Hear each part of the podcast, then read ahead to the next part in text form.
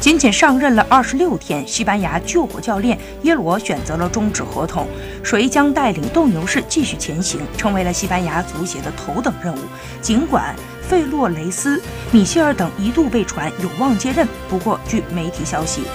恩里克才是西班牙新帅最有可能的候选人，甚至在上届世界杯上就曾经有过这样的想法：